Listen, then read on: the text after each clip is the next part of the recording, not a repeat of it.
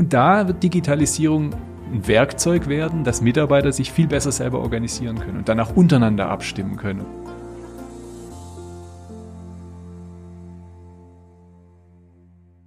Herzlich willkommen zu einer neuen Folge Industrie 4.0, der Expertentalk für den Mittelstand. Heute sprechen wir mal über die Veränderungen, die Industrie 4.0 auf die ganze Arbeitswelt hat, auf unsere, wie wir arbeiten, auf dieses ganze Thema. Und dafür haben wir wieder den wunderbaren Moritz Hämmerle hier bei uns zu Gast vom Fraunhofer Institut für Arbeitswirtschaft und Organisation und auch Leiter des Future Work Lab. Schön, dass du wieder da bist. Vielen Dank. Ja, vielen Dank für die zweite Einladung. Gerne. Und ähm, ja, wenn ihr nicht die Zeit habt, das äh, Interview bis zum Ende anzuschauen, dann gibt es natürlich auch wie immer auf Spotify, iTunes, Deezer und Co. als Podcast zu hören. Ja, wir haben dich zwar schon vorgestellt in der ersten Folge zu Industrie 4.0, aber vielleicht kannst du trotzdem noch mal ein kurzes Recap machen. Wer Sehr bist gerne. du, was machst du? Ja, Moritz Hämmerle, mein Name. Ich komme vom Fraunhofer Institut für Arbeitswirtschaft und Organisation in Stuttgart und darf dort den Bereich leiten, der sich mit Produktion und Produktentwicklung beschäftigt. Und ähm, ja, was wir dort machen, ist eigentlich Digitalisierung, Prozessverbesserungen, aber auch strategische Ausrichtung dieser Bereiche mhm. ähm, zu beraten und zu beforschen. Und das bedeutet natürlich auch, dass wir uns ganz stark damit auseinandersetzen, wie neue Technologien die Arbeit verändern. Und zwar mhm. die Arbeit im Büro, in der Produktentwicklung und die Arbeit in der Fabrik. Und das Future Work Lab ist genau der Ort, wo wir das dann auch zeigen, wo wir auch viel Demonstratoren haben, ähm, wo wir eben zeigen, wie Digitalisierung Fabrikarbeit, Produktionsarbeit im Wesentlichen verändert und wie das dann aussehen kann, wenn man das dann auch vor sich hat und in solchen Systemen arbeiten darf. Das klingt richtig gut. Und ähm, du hast es jetzt schon gesagt, dieses Wort äh, New Work oder Arbeit 4.0, zukünftige Arbeitswelt. Wer hat sich das eigentlich ausgedacht? Also wo kommt es her? Klar, es verändert sich immer irgendwie was, aber das klingt jetzt so, wenn man da auch dann noch weiter drin ist, nach einem größeren Shift, sage ich mal. Das ist es auch definitiv. Ja. Also New Work ist ja auch was, was es schon eine ganze Weile gibt als mhm. Begriff von dem New Work Papst von ähm, Professor Friedhof Bergmann geprägt, ja, 1984 auch mit den New Work Centern dann ein Stück weit etabliert. Mhm. Und damals natürlich mit der Idee entstanden, wie kann ja diese vielleicht für manche manche ein bisschen lästige Tätigkeit, das Arbeiten, ne, wie kann die sinnstiftender aussehen? Was wollen wir eigentlich wirklich? Ja? Wollen wir wirklich arbeiten oder mhm. arbeiten wir nur, um Lohn und Brot zu erwirtschaften? Und ähm, ja, da gibt's natürlich gewisse Prinzipien, die er damals auch schon angedacht hat und Möglichkeiten, die heute so in das, was wir vielleicht Agile Working, moderne Arbeitsumgebungen nennen, ja, wo wir sagen, das ist, das ist agiles Arbeiten oder wo wir jetzt auch durch die Digitalisierung in der Fabrik, durch das Industrie 4.0 mhm. natürlich auch diesen Begriff der Arbeit 4.0 geprägt haben. Das ist jetzt eher ein deutscher Begriff, der vor allem im Arbeitsministerium in Berlin entstanden ist, wo er sagt, wie geht Digitalisierung Industrie 4.0 mhm. mit der Arbeit zusammen? Welche Dinge ändern sich da? Und was wird vielleicht auch möglich dadurch, dass Digitalisierung Sachen ja, anders organisiert und wir damit eben auch ja, uns ein Stück weit freiheitlicher und, und individueller organisieren können im täglichen mhm. Arbeiten? New Work klingt jetzt, also soweit ich den Begriff verstanden habe, auch geht's ja auch viel darum, dass man nicht mehr arbeitet, um was zu verdienen, sondern man eigentlich seine Erfüllung in dem findet, was man tut und im besten Fall auch noch ein Mehrwert für den Arbeitgeber, sage ich jetzt mal, entsteht. Das klingt jetzt für mich erstmal so ein bisschen nach sozialer Utopie. Also ich glaube, jeder würde gerne das tun, was er den ganzen Tag am liebsten tut, ist aber, glaube ich, auch schwer zu definieren, was möchte ich eigentlich ja. tun. Also tatsächlich, äh, eine Utopie würde ich sagen, ist es äh, in vielen Fällen nicht. Also mhm. ich denke, es gibt sogar Bereiche, da ist es im Moment betriebliche Realität. Es gibt ganz viele äh, Bereiche, da ist es notwendig, mhm. darüber nachzudenken und natürlich andere, wo man sagen werden, da wird sowas nie passieren können. Ne? Aber wenn, wenn wir uns mal anschauen, wie sieht so eine Facebook-Zentrale aus? Ich mhm. durfte vorletztes Jahr dort mal sein, mir oh, das mal anschauen. Das hat vom Charakter erstmal mehr mit einem Holiday Resort zu tun, als mit einer, mit einem tatsächlichen Firmenzentrale, wie wir es mhm. vielleicht kennen. Aber da geht es eben auch darum, sehr spezielle Menschen anzuziehen, die bei in, in so einem mhm. Unternehmen noch einen Mehrwert leisten können, die die Produkte besser machen können, die die Services weiterentwickeln mhm. können. Und ähm, da ist natürlich New Work auch ein Riesenfaktor für einen Arbeitgeber, attraktiv zu sein. Und ähm, viele der Prinzipien, die in diesem New Work-Thema drinstecken, äh, bringen eben ja einfach Vorteile für die Mitarbeiter und in der Welt, in der wir im Büro häufig unterwegs arbeiten, ja, einfach keine Nachteile für den Arbeitgeber. Wir sehen es ja im Moment Argument in der Corona-Zeit, wie gut das Homeoffice oder wie intensiv das dann doch genutzt wird. Mhm. Ja, und das funktioniert in vielen Fällen viel besser, als alle gedacht hätten. Mhm.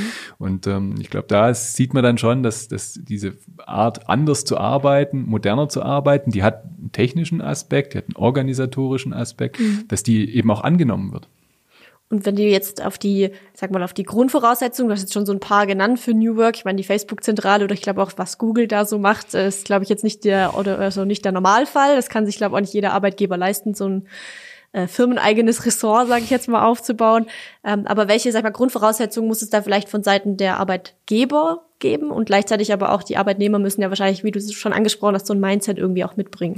Genau, also New Work hat ja auch ganz viel äh, mit Mindset, mit einer, mit einer anderen Herangehensweise an die Arbeit zu tun. Und ähm, eins äh, wichtige Grundprinzipien an der Stelle ist natürlich auch, dass der Mitarbeiter, ich fange mal mit dem an, mhm. ähm, der, der Friedrich Bergmann nennt es eine Handlungsfreiheit erreicht. Also nicht nur Dinge entscheiden darf vielleicht, mhm. sondern sogar auch für die Ausführung nachher verantwortlich ist von Dingen. Und das ist in Unternehmen natürlich heute äh, häufig sperrig organisiert. Wenn wir dann ähm, sagen, wir arbeiten ganz modern, sind ein ganz toller Betrieb, und äh, jeder Beschaffungsantrag für 50 Euro braucht vier Unterschriften, dann hat es natürlich nicht viel mit einer, mit einer Übergabe von mhm. Verantwortung mhm. zu tun. Verantwortung zu übergeben an Mitarbeiter äh, und zwar vollständig zu übergeben, das ist eine ganz wichtige Voraussetzung, die in diesem New Work-Konzept natürlich auch drinsteckt, mhm. die dann bei, bei den Mitarbeitern aber auch für eine ganz neue Motivation sorgen. Und damit sind natürlich zwei Rahmenbedingungen zu setzen. Auf der einen Seite müssen Unternehmen äh, ganz anders mit Kontrolle umgehen. Sie müssen diese Fähigkeit, diese Verantwortung auch ja, übergeben und etablieren. Mhm. Auf der anderen Seite ihre Kontrollmechanismen anders aufstellen. Die brauchen wir vielleicht an der einen oder anderen Stelle, aber sicher nicht so intensiv. Mhm. Und Mitarbeiter müssen die Fähigkeit haben, diese, ähm, ja, dieses Engagement, diese, diese, diesen großen Freiheitsraum, der da plötzlich entsteht. Wie mache ich ein Projekt? Wie gehe ich da drin vor? Den müssen sie auch füllen können. Also die müssen die Kompetenz auch mitbringen, das anzugehen. Mhm. Und der Arbeitgeber schafft im besten Fall eine Atmosphäre, in der das möglich ist. Weil ich sage mal, es ist ja auch nicht jeder bereit, viel Verantwortung zu übernehmen, aber es klingt jetzt irgendwie so, als würden Jobs, die eher so zum Dabeisein einladen, sage ich mal, eher abgeschafft werden. Wie, also ich sag mal, gibt es da irgendwie eine Möglichkeit, dass man da so einen Zwischenweg für jeden findet? Weil ich stelle mir das schwierig vor. Das ist auch sicherlich schwierig und da wird auch nicht jeder jede Rolle übernehmen können. Ne? Und ich glaube, da braucht es erstmal gewisse Strukturen, die sich Unternehmen geben. Ähm, vielleicht sind es auch ganz andere Arten der Unternehmensaufbauorganisation, mhm. wie wir es heute kennen. Da kommt man häufig ganz schnell weg von klassischen, sehr hierarchisch organisierten Strukturen. Ähm, in der einfachsten Variante geht es in Richtung Projektmanagement, wo dann mhm. Teams eigene Verantwortlichkeiten über eigene ja, Aktivitäten bekommen. Das kann aber auch viel, viel weitergehen hin zu so holokratischen Organisationsformen. Mhm. Und da ist der Unterschied jetzt nicht, dass wir Kästchen äh, reduzieren im Organigramm und dafür Kreise reinmalen, also diese hologratischen Organisationsprinzipien wirken lassen, sondern dass wir einfach ganzheitlich Verantwortung übergeben und damit auch eine Ergebnisverantwortung erwarten von Mitarbeitern. Und das funktioniert natürlich nicht einfach, indem wir das sagen, sondern wir müssen die Strukturen dafür haben und wir müssen die Methoden und den Werkzeugkoffer dafür bereitstellen. Und das hat ganz viel mit agilen Methoden zu tun, dass man, dass man beispielsweise im Projektmanagement das Scrum, Kanban Boards nutzt, also diese Tools auch wirklich einsetzt. Mhm. Jetzt auch stärker digital als nur noch physisch und an der Wand hingepinnt. Ne? Mhm. Und ähm, diese, diese Werkzeuge einfach bereitstellt, auch diese neue Art zu arbeiten zu unterstützen. Auf die würde ich gleich gerne nochmal eingehen. Ich würde aber vorher nochmal über ein Thema sprechen wollen, was du jetzt auch gerade schon angesprochen hast, dieses Thema äh, Hierarchien oder auch äh, diese Chefposition, mhm. diese klassische. Ich sag mal, wenn Teams arbeiten, dann brauchst schon irgendwie immer jemanden, der vielleicht auch ein bisschen den Ton angibt oder ein bisschen die Richtung vorgibt. Und gleichzeitig äh, möchte aber auch niemand, wie du sagst, für einen Bestellantrag von 50 Euro 15.000 Unterschriften und dann noch äh, verschwindet es aus Versehen, einer gibt's nicht frei und dann dauert es noch vier Monate, bis dann der Antrag raus ist für eine neue Packung Taschentücher, so ungefähr. ähm, wie verändert sich da dieses ganze Thema Führung? Ähm, ja, was passiert da? Also mhm. ich habe schon viel gesehen, so von wegen weg vom Boss hin zum Leader. Was versteht man darunter? Das ist natürlich so ein bisschen die Theorie dahinter, dass man sagt, also Führung äh, verändert sich hin zum Leadership. Also Leadership würde jetzt bedeuten, weniger die Kontrollfunktion zu übernehmen mhm. und weniger nur diese diese Linienführung zu übernehmen und die Aufgaben, die da eher formal dahinter hängen, sondern mehr äh, Vorstellungen zu entwickeln, äh, Zukunftsbilder zu zeichnen, Menschen anzuzünden, also im mhm. Sinne von wirklich Ideen stehen und inspirierend zu wirken. Ja, also damit dann auch Engagement zu erzeugen, mhm. Motivation zu erzeugen, auch eine, eine Verbindung der Arbeit zu den Mitarbeitern oder der Mitarbeiter zur Arbeit zu erzeugen und damit eben auch ähm, ja, Dinge zu erreichen, die man über klassische äh, Linienstrukturen dann vielleicht einfach nicht erreichen, weil die zu wenig äh, out of the box sind. Ja. Am Ende des Tages geht es darum, dass sich was tut, dass sich was entwickelt. Und da braucht es auch in Zukunft natürlich Strukturen, die mehr so eine, so eine, so eine Richtungsweisung einnehmen. Also Ob, wie so ein Coach eher vielleicht sogar. Das kann ein Coach mhm. sein, das kann auch einfach eine Rolle sein, die mhm. ein Mitarbeiter übernimmt. Und das muss auch gar nicht einer sein, der immer die gleiche Rolle übernimmt oder immer der gleiche Mitarbeiter sein. Dann sind wir nämlich wieder beim Vorgesetzten, wenn es immer der gleiche ist. Ja. Und vor allem ähm, muss es offen sein. Ja? Wir haben in der Vergangenheit natürlich die Situation, dass Vorgesetzte auch viel von Informationsprivilegien profitieren. Also Dinge mhm. früher wissen, Dinge wissen, die andere, also ihre Mitarbeiter vielleicht auch gar nicht wissen und mhm. wo die gar nicht rankommen. Und sowas muss sich natürlich und sowas wird sich auch öffnen, ähm, weil wir dadurch natürlich langsam sind. Und äh, Geschwindigkeit ist das A und O, um wettbewerbsfähig zu sein. Mhm. Und damit müssen wir auch ähm, Informationen schneller fließen lassen. Du hast jetzt schon angesprochen, dieses Thema Tools oder vielleicht auch, ähm, wenn man nochmal mehr auf den Mitarbeiter schaut, äh, dieses Thema Qualifizierung wie kann das in Zukunft auch ablaufen, wenn ich keinen Chef mehr habe, der sagt, du gehst jetzt zu der Schulung oder vielleicht sagt ja dann noch irgendjemand das äh, oder wer ist dann, sage ich mal, auch verantwortlich, wenn jemand Neues ins Team kommt, wie, wie kann man das vielleicht oder wie bricht das auf, sage ich jetzt mal, dieses Konzept? Am Ende des Tages ist, basieren viele dieser New Work-Konzepte auf Rollenkonzepten, ja, wo mhm. man sagt, es gibt äh, gewisse Aufgaben, die haben gewisse Menschen, aber eben nicht qua ihrer Funktion. Ja, das ist der Qualitätsbeauftragte und das ist der Führungsbeauftragte und der ist für die Kontrolle zuständig, ähm, sondern äh, die werden eben dann punktuell übernommen. So ähnlich wie wir es aus dem Projektgeschäft ja auch kennen, wo es einen Projektleiter gibt, mhm. der ist vielleicht beim nächsten Mal dann nicht mehr der Projektleiter oder der Projektleiter von einem anderen Projekt.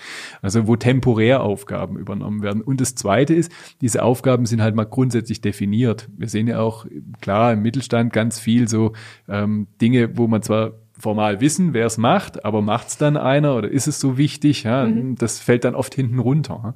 Und diese ähm, ja, neue neuen Formen der Organisation, die definieren einfach die Dinge, die wichtig sind und lassen andere Sachen weg. Damit wird man schlanker und kann sich auf das konzentrieren, was für einen Projekterfolg oder für die Entwicklung eines neuen Produkts dann einfach auch relevant ist. Mhm. Und bevor wir jetzt nochmal auf diesen Thema Arbeitsplatz und wie kann der in Zukunft vielleicht aussehen oder auch solche Methoden wie Scrum und Co.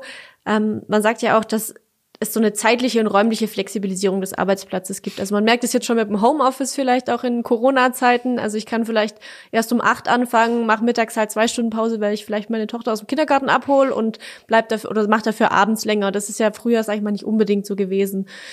Ist das unbedingt immer ein Vorteil oder kann mir das vielleicht auch zum Nachteil werden, wenn ich kann es auf jeden Fall auch zum Nachteil werden. Erstmal muss man die Flexibilisierung so ein bisschen einordnen, glaube mhm. ich, weil das ist auch ein sehr breiter Begriff. Ja, klar. Ähm, wir sehen da eigentlich so ein paar Dimensionen dahinter. Wir machen auch viel Unterstützung für Unternehmen und, und entwickeln mit denen Flexibilitätskonzepte, gerade für die Fabrik. Und da gibt es eigentlich so ein paar Grundregeln. Das eine ist die mhm. zeitliche Flexibilität, hast du gerade angesprochen.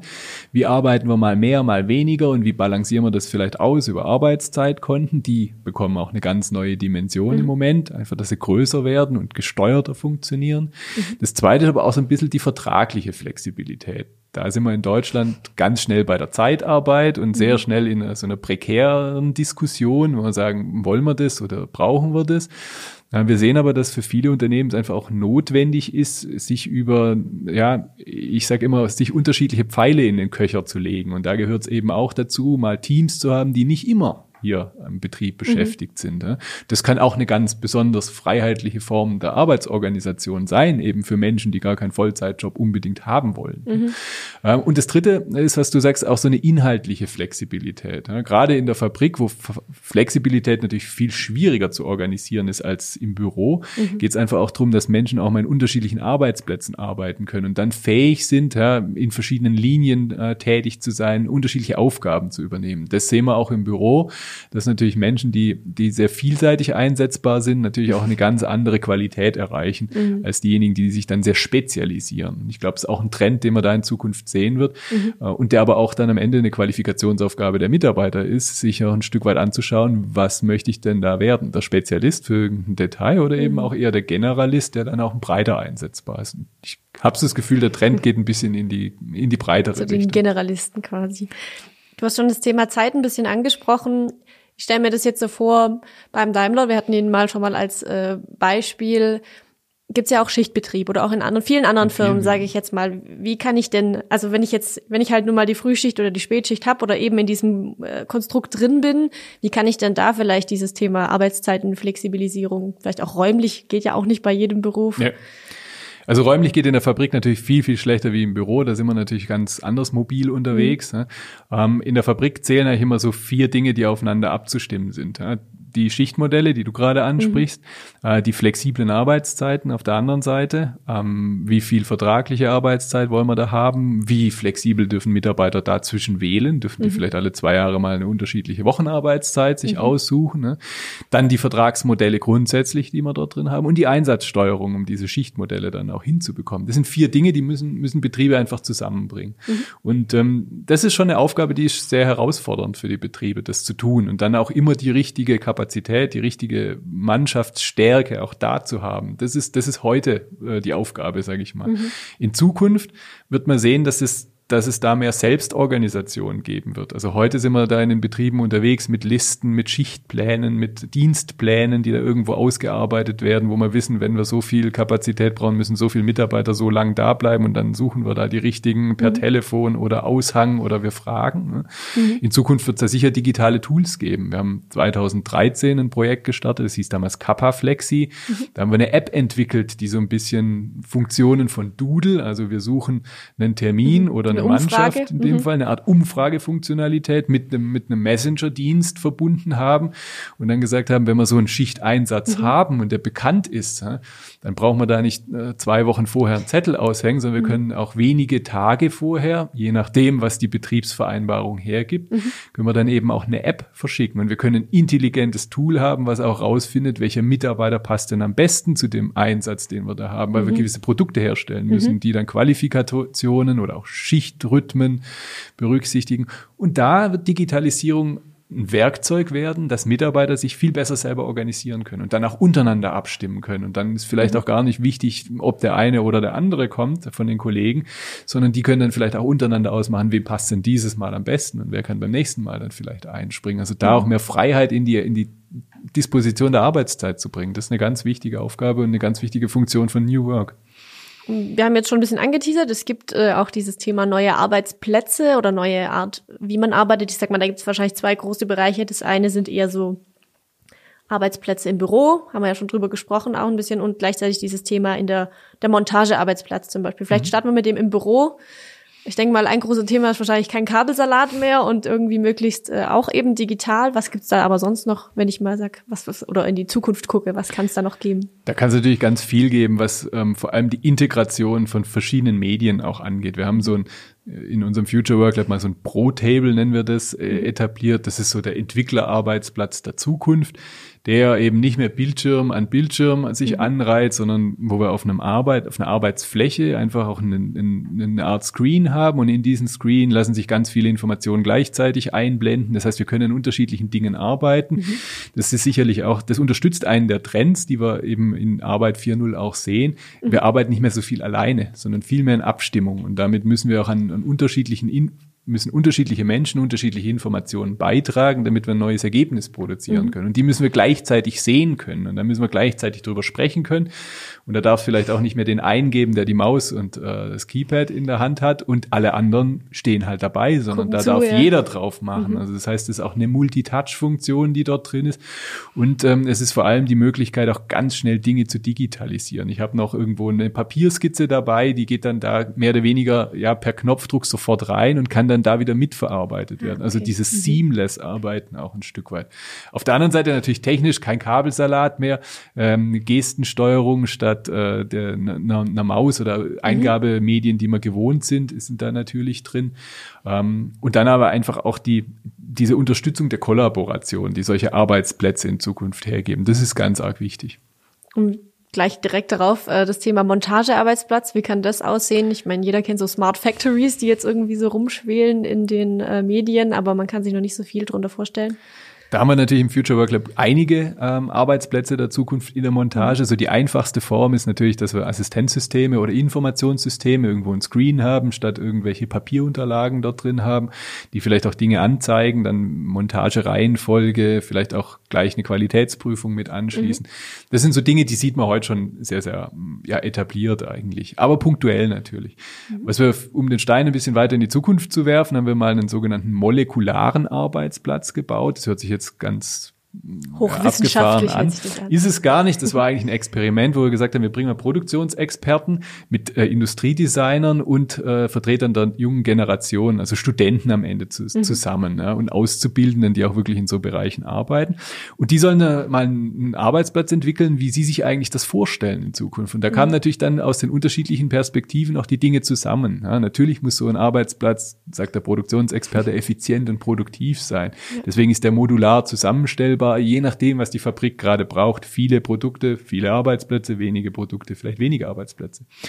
Dann muss der natürlich auch ein Stück weit den, den Ansprüchen der jungen Generation genügen. Mhm. Ja. Also das bedeutet auch Dinge ins Büro zu bringen, äh, in die Fabrik zu bringen, die wir im Büro haben. Ja. Also da sind Pflanzenelemente genauso drin, wie sogar abgefahrenerweise ein Duftelement, äh, ja, mhm. um sich einfach die Arbeitsumgebung so zu schaffen, wie man die einfach ganz gerne hätte, auch mhm. individuell, individuell zu schaffen. Mhm. Auch dann Arbeitshöhen, Arbeitssituation, stehend, sitzend.